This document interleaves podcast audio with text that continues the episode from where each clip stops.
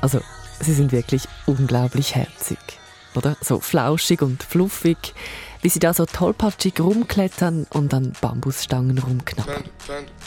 Die drei Pandas Mei Chiang, Tian Tian und ihr kleines Baby Chiao Chi Chi.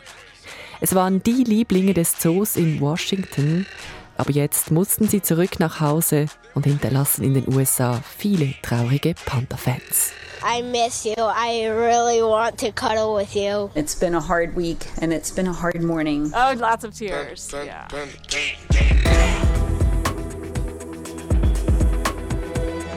Mit ganz viel Medienrummel und Polizeieskorte ging's an den Flughafen. Und dann saßen die drei Pandas 19 Stunden lang im Flieger mit 100 Kilo Bambus von Washington bis nach China. The National Zoo's giant pandas are heading home. Die Pandas, die gehören nämlich China. Und dass sie jetzt zurück mussten, ist auch politisch brisant. In den Medien, da lese ich nämlich, dass damit jetzt die Panda-Diplomatie zu Ende geht. Was das ist, diese Panda-Diplomatie, das wollen wir heute genauer wissen und widmen uns in dieser News Plus Folge deshalb voll und ganz den wohl flauschigsten Diplomaten der Welt. Schön sind Sie dabei. Ich bin Romana Kaiser.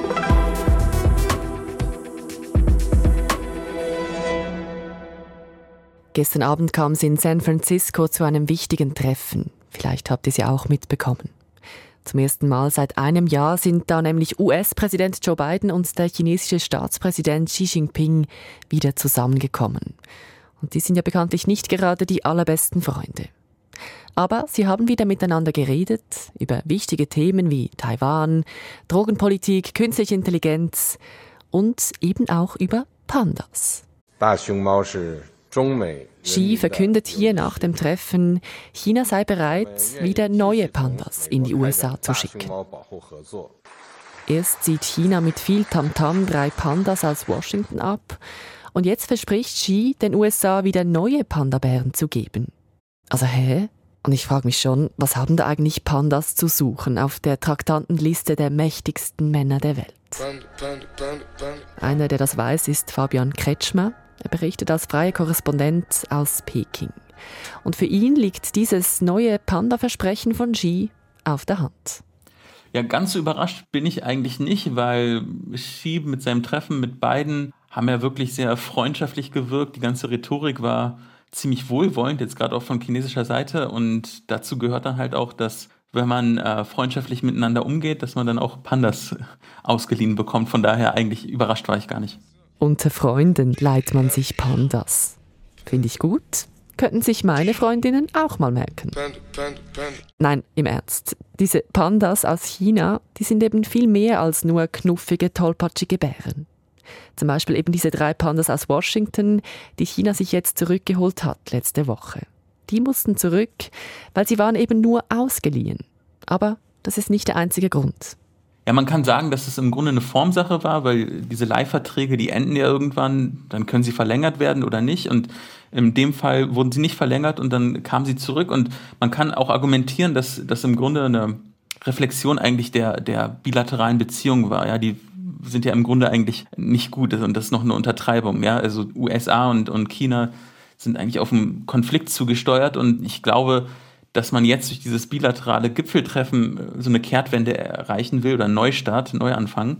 Aber de facto sah es halt zumindest vor wenigen Tagen noch so aus, als ob es weiter eskalieren könnte. Und da gehört dann auch dazu, dass man die Pandas zurückholt. Von daher würde ich sagen, ist das nicht unbedingt unabhängig von den politischen Beziehungen zu betrachten. Also kann man sagen, die Pandas sind so etwas wie ein Gradmesser, wie es gerade um die Freundschaft steht zwischen den beiden Ländern. Ja, auf jeden Fall. Das kann man auch ablesen. Also da gibt es auch Doktorarbeiten dazu und Buchpublikationen. Und tatsächlich ist es wirklich so, die Länder, die gute Beziehungen zu China haben, die haben meistens auch viele Panda-Bären. Die USA sind also nicht das einzige Land, mit dem China Panda-Diplomatie betreibt. Also in der Schweiz haben wir keinen Panda aus China. Ich weiß ehrlich gesagt auch nicht, ob das überhaupt vereinbar wäre mit der Neutralität. Aber wir haben online ein bisschen rumgestöbert und haben viele Fotos gefunden von wichtigen Staatsfrauen und Männern, wie sie mit chinesischen Pandabären kuscheln oder strahlend mit ihnen posieren. Da ist zum Beispiel Kanadas Premierminister Justin Trudeau, der ehemalige Ministerpräsident von Dänemark Laszlo Kerasmussen oder auch die ehemalige deutsche Bundeskanzlerin Angela Merkel. Sie alle haben von China für ihre Länder Panda-Bären bekommen. Auch in Russland, man kann ja sagen, dass zum Beispiel jetzt gerade die Beziehungen zu Russland extrem gut sind und es spiegelt sich auch in der Panda-Diplomatie wieder. Äh, ein Beispiel, was ich sehr bemerkenswert fand, äh, ist, dass zumindest einmal auch Pandas ausgeschlagen worden sind. Das war nämlich am Beispiel Taiwan. Da wollte sich China annähern und dem Zoo in Taipei ähm, Pandas übergeben. Und die damalige Regierung, die extrem Peking kritisch war, hat gesagt, nee, das wollen wir nicht. Das ist äh, ein Geschenk, äh, was wir ablehnen müssen. Und das wurde dann aber tatsächlich bei der nächsten Regierung, die Peking freundlicher eingestellt war, wurde dann das Geschenk äh, wieder angenommen. Ein Geschenk, das heutzutage auch einen Preis hat. China leiht die Pandas an seine Freunde nämlich nur aus.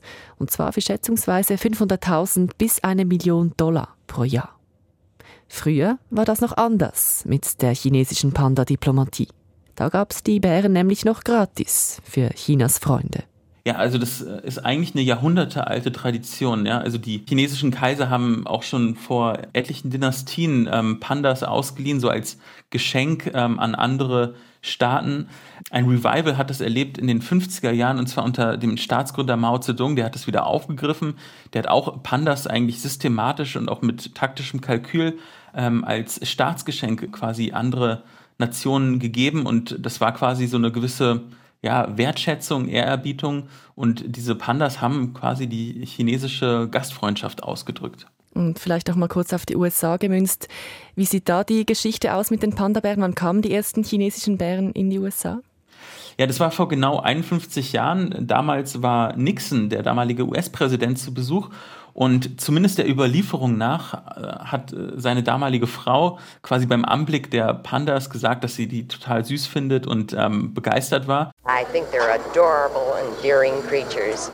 Und der damalige äh, chinesische Premier Zhou Enlai, der hat daraufhin quasi gesagt, ja, wir organisieren das, wir können gerne einen Panda ähm, in die USA geben. Und das ist dann tatsächlich auch passiert. Also das klingt wie eine Anekdote, aber halte ich auch für glaubhaft, wurde so medial überliefert. Und seither ähm, gibt es Pandas in den USA und übrigens auch bis heute. Also seit diesen 51 Jahren gab es konstant immer Pandas aus China in den USA. Aktuell gibt es in den USA noch ein paar wenige Panda-Bären in einem Zoo in Atlanta. Dieser Leihvertrag läuft aber im nächsten Jahr aus.